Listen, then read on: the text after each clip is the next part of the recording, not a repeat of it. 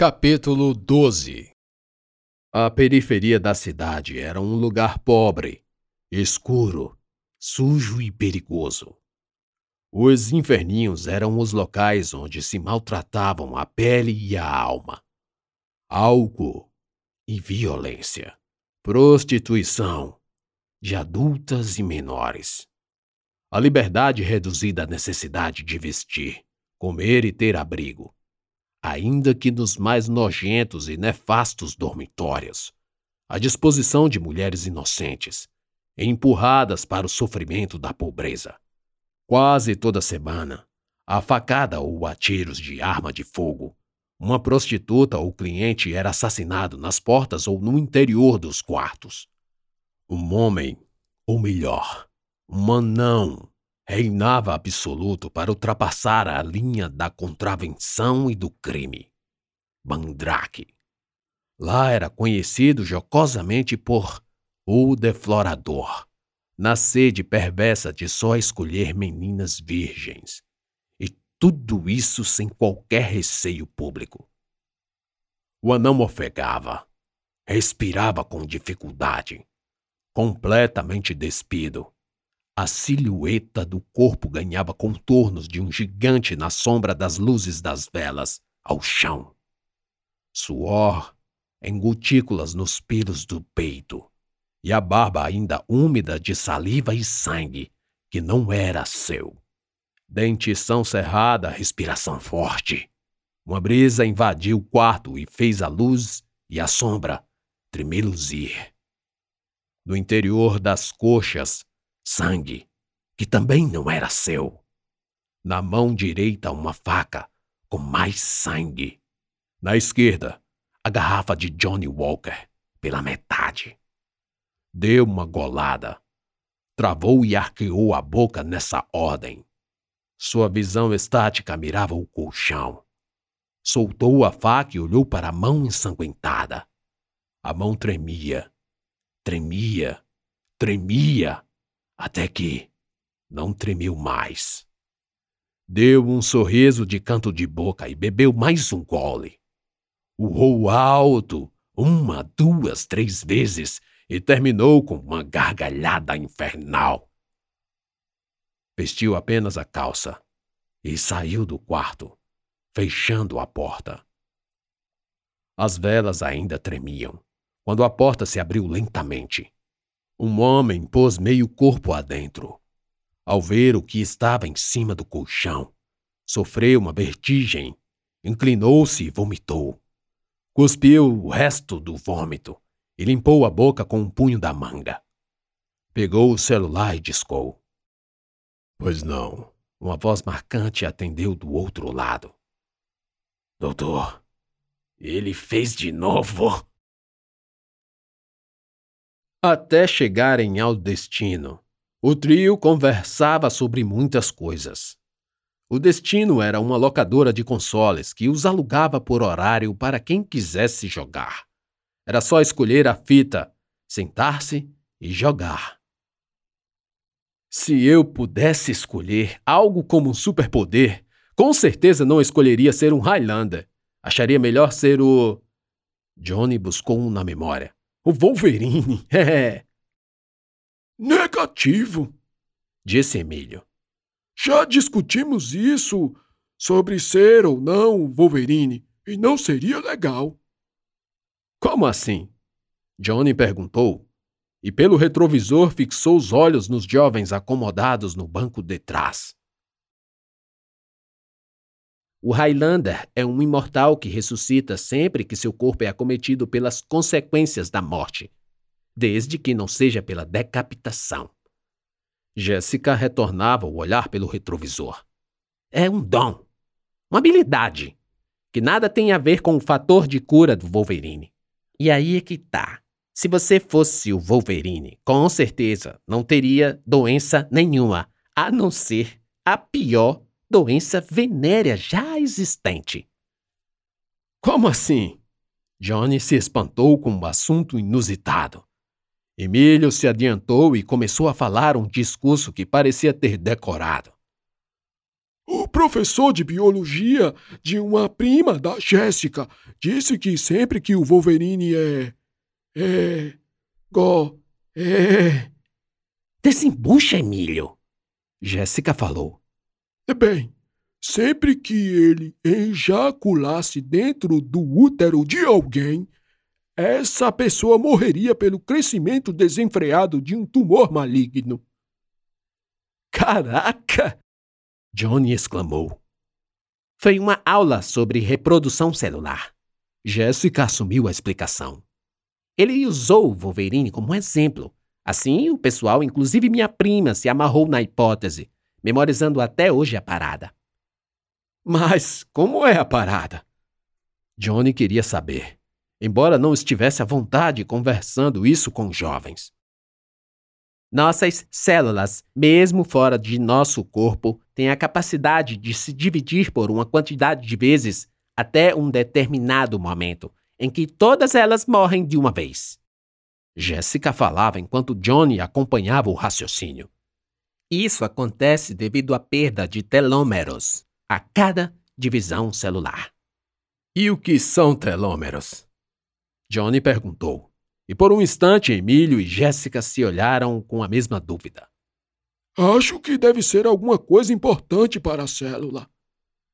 Na verdade, se eu não estou enganada, são as pontas das cadeias de cromossomos e permitem que novas células da mitose ou meiose levem para si as informações necessárias. Ok. Assentiu Johnny. Eu me lembro mais ou menos disso. Quer dizer, meiose, mitose, não telômero. Johnny se impressionou com a inteligência da menina.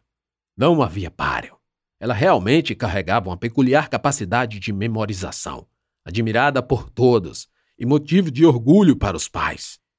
Como eu disse antes, a cada nova divisão, esse telômero vai se perdendo, num mecanismo proposital para que as células não se multipliquem desenfreadamente.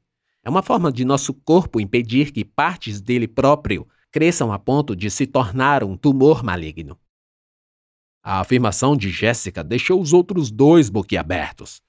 Para Emílio, era sempre um momento de concentração ouvir o que Jéssica tinha a dizer. E por mais que ele já soubesse as explicações, o modo como ela falava, explicava e respondia era sempre uma novidade. Daí a importância de os telômeros reproduzirem a informação incompleta, impedindo que o novo telômero seja igual ao seu predecessor e divida-se menos até não mais conseguir se reproduzir. É como quando você faz uma cópia de fita cassete que nunca foi igual ao original. Emílio explicou e Jéssica torceu os lábios, girando o punho com a mão aberta, dizendo: Hum, mais ou menos, mais ou menos. Talvez seu exemplo não seja apropriado para o contexto da hipótese. Bem, o fator de cura do Wolverine só pode ser justificado cientificamente pelo fato de seus telômeros não se perderem com as divisões celulares, o que o torna um tumor gigante. Mas, por outro motivo inexplicável, ele não sofre as consequências deletérias do tumor e, ao mesmo tempo, as células só se reproduzem para regenerá-lo. É como se em algum momento o fator de cura parasse de funcionar. E o que tem a ver com a doença venérea? John, impaciente, não esqueceu do que os levou a enveredar na aula de biologia, que teve há mais de 20 anos atrás. O útero é um lugar rico em nutrientes. Houve um silêncio sepulcral, mas Jéssica não se intimidou. E o próprio sêmen já contém nutrientes capazes de abastecer os espermatozoides por longas 72 horas. Ela podia ver pelo espelho a cara de espanto de Johnny. Assim, quando Wolverine transasse com a Jean Grey, em poucas horas um tumor gigante iria eclodir do útero da coitadinha. Mas espera aí. Era só ele não procurou a palavra. É. Terminar, ou seja, hum, é. Hum, ejacular dentro. Isso, ejacular. Essa é a palavra. Nós estamos debatendo biologia, não há nada de errado nisso. E aí? Os espermatozoides não iriam se multiplicar ao ponto de se tornar um tumor?